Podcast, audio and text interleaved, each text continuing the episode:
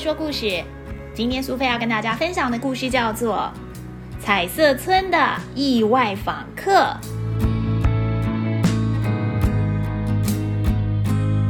我来告诉你一个故事，它就发生在不远的村庄，一个住着各类族群、有颜色分明的村庄。这个是斑斑人，他们喜欢任何又高又绿的东西，总是穿着树叶做成的衣服，也都养狗当宠物哦。哦，这是方方人，他们长得方方正正，生起气来满脸通红，喜欢穿靴子，也喜欢骑脚踏车。冰冰人喜欢三角形，蓝色很符合他们酷酷的个性，喜欢养猫。至于砰砰人呢，他们像是太阳那样又圆又黄。烤杯子蛋糕是他们生活中最重要的事，头上总是戴着烘焙帽呢。村民们各有各的习惯，各自住在不同的地区，从来不往来。哦，对了，我猜他们唯一的共通点啊，就是不喜欢和不同的族群打交道。因此，村民们各自忙着过自己专属的斑斑生活、方方生活、冰冰生活，还有砰砰生活。村子里不会有什么事情发生，也不会有什么事情改变。这就是村民们喜欢他们村子的原因。直到一个阳光灿烂的夏天，有一个访客来到了斑斑小区。嗨，我从遥远的地方来，我去过全世界，现在累了，想要找一个地方住下来。这是一只兔子，拿着行李箱的兔子。斑斑们慌张的躲进家里，砰的关上门之前，有一个人大声的说。狗都没有，不可以住在这里！不欢迎，不欢迎！访客有一点惊讶，他只好到红色的方方人居住的地方。哈喽，我从遥远的地方来，我走遍了全世界，现在累了，想找一个地方住下来。嗯，你一点都不红，不能住在这里。赶快离开！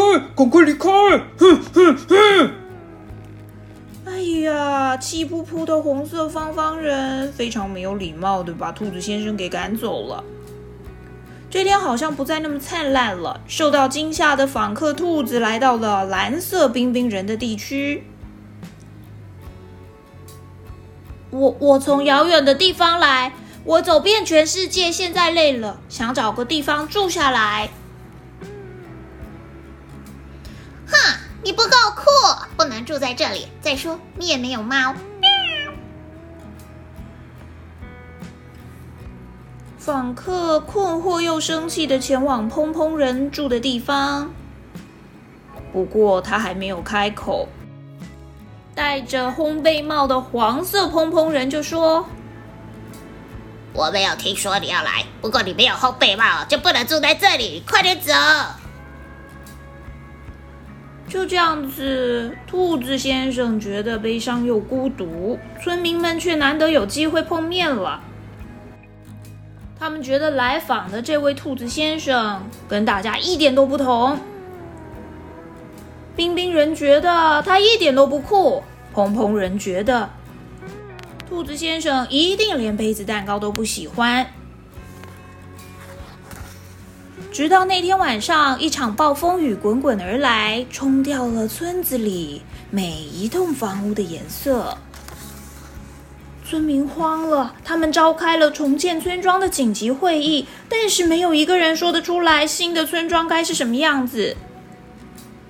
斑斑人不要蓝色的房子，方方人不想要圆圆黄黄的房子，冰冰人不想要村子里面有狗。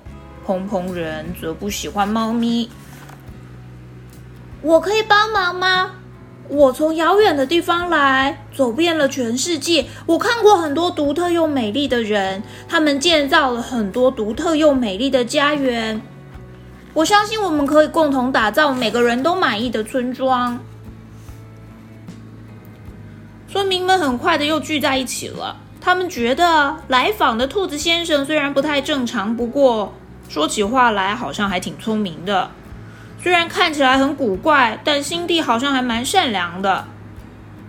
甚至有个冰冰人觉得自己不友善，是不是有点误会了来访的兔子先生？至于砰砰人，则觉得说不定他们真的有能力一起打造新的村庄。于是就这样开始了白天建设、傍晚分享、夜晚睡觉的生活。到了一个阳光灿烂的夏天，终于完工了。村庄不再分成四种颜色，而是彩色的。不是只有三角形，也不是只有方形，更不是只有圆形，而是充满了各式各样的元素。